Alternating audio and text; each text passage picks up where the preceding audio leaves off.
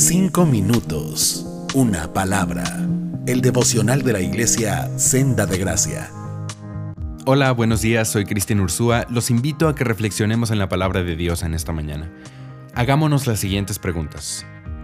¿Qué es la fe? ¿Cómo se ve una vida con fe? ¿Cómo se ve una vida sin fe? ¿Y cuáles son las consecuencias de llevar una vida así?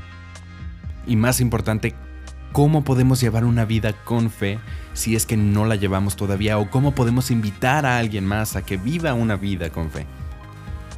Voltemos a la palabra de Dios en Romanos 1, versículos 16 al 23 en la nueva traducción viviente. Vamos a ver los versículos poco a poco y relacionándolos con las preguntas que nos acabamos de hacer.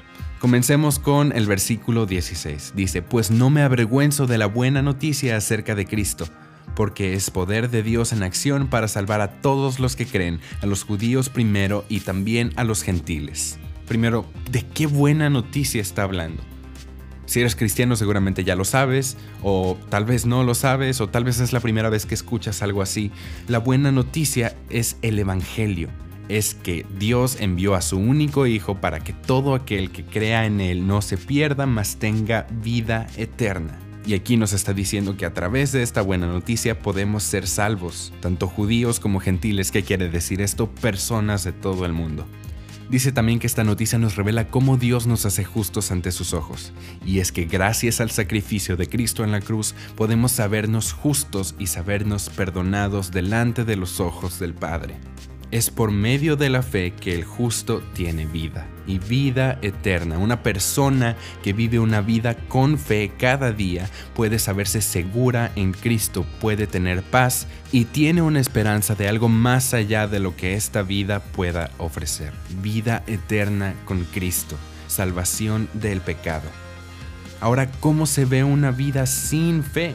Los siguientes versículos contrastan esto de una manera impresionante. Vamos a leerlos. Dice, pero Dios muestra su ira desde el cielo contra todos los que son pecadores y perversos, que detienen la verdad con su perversión. Una de las verdades más difíciles de afrontar es que tenemos un Dios tan justo y tan bueno que no puede dejar pasar por alto la maldad ni el pecado, y por lo tanto tiene que mostrar su ira contra los que practican este pecado y esta maldad. Sigue diciendo, ellos conocen la verdad acerca de Dios, porque Él se ha hecho evidente, pues desde la creación del mundo todos han visto los cielos y la tierra.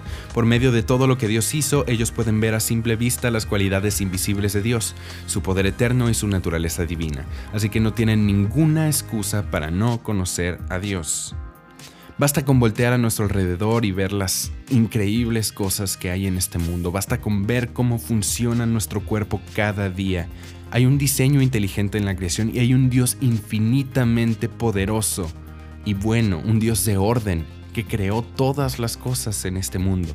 Así que tenemos evidencia suficiente para saber que hay un Dios, aunque nuestra naturaleza pecaminosa nos diga lo contrario. Dice el versículo 21, es cierto, ellos conocieron a Dios, pero no quisieron adorarlo como Dios ni darle gracias. En cambio comenzaron a inventar ideas necias sobre Dios. Como resultado, la mente les quedó en oscuridad y confusión. A pesar de que tenemos manera de saber que hay un Dios y tenemos cómo conocer lo que es la Biblia, nuestra naturaleza pecaminosa nos aleja de Él, nos trata de alejar de Él y nos trata de hacer seguir nuestras propias ideas.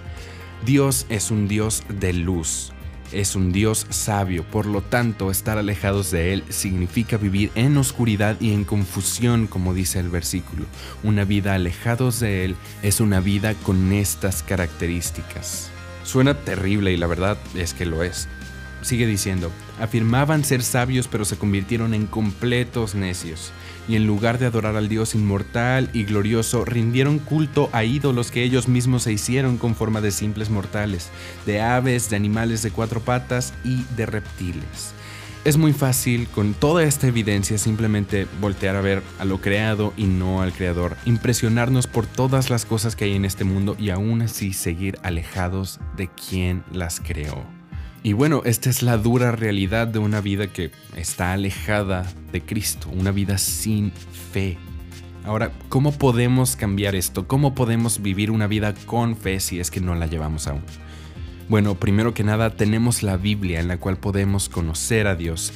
Dios no rechazará a un corazón contrito y humillado, no rechazará a quien le busca. Así que si no le conoces o si no te has dispuesto a conocerle, te invito a que lo hagas, te invito a que veas lo que está en la Biblia, que aceptes el Evangelio y Dios te dará este don de la fe para que puedas vivir una vida segura en Él, una vida en luz, una vida apegado al Creador.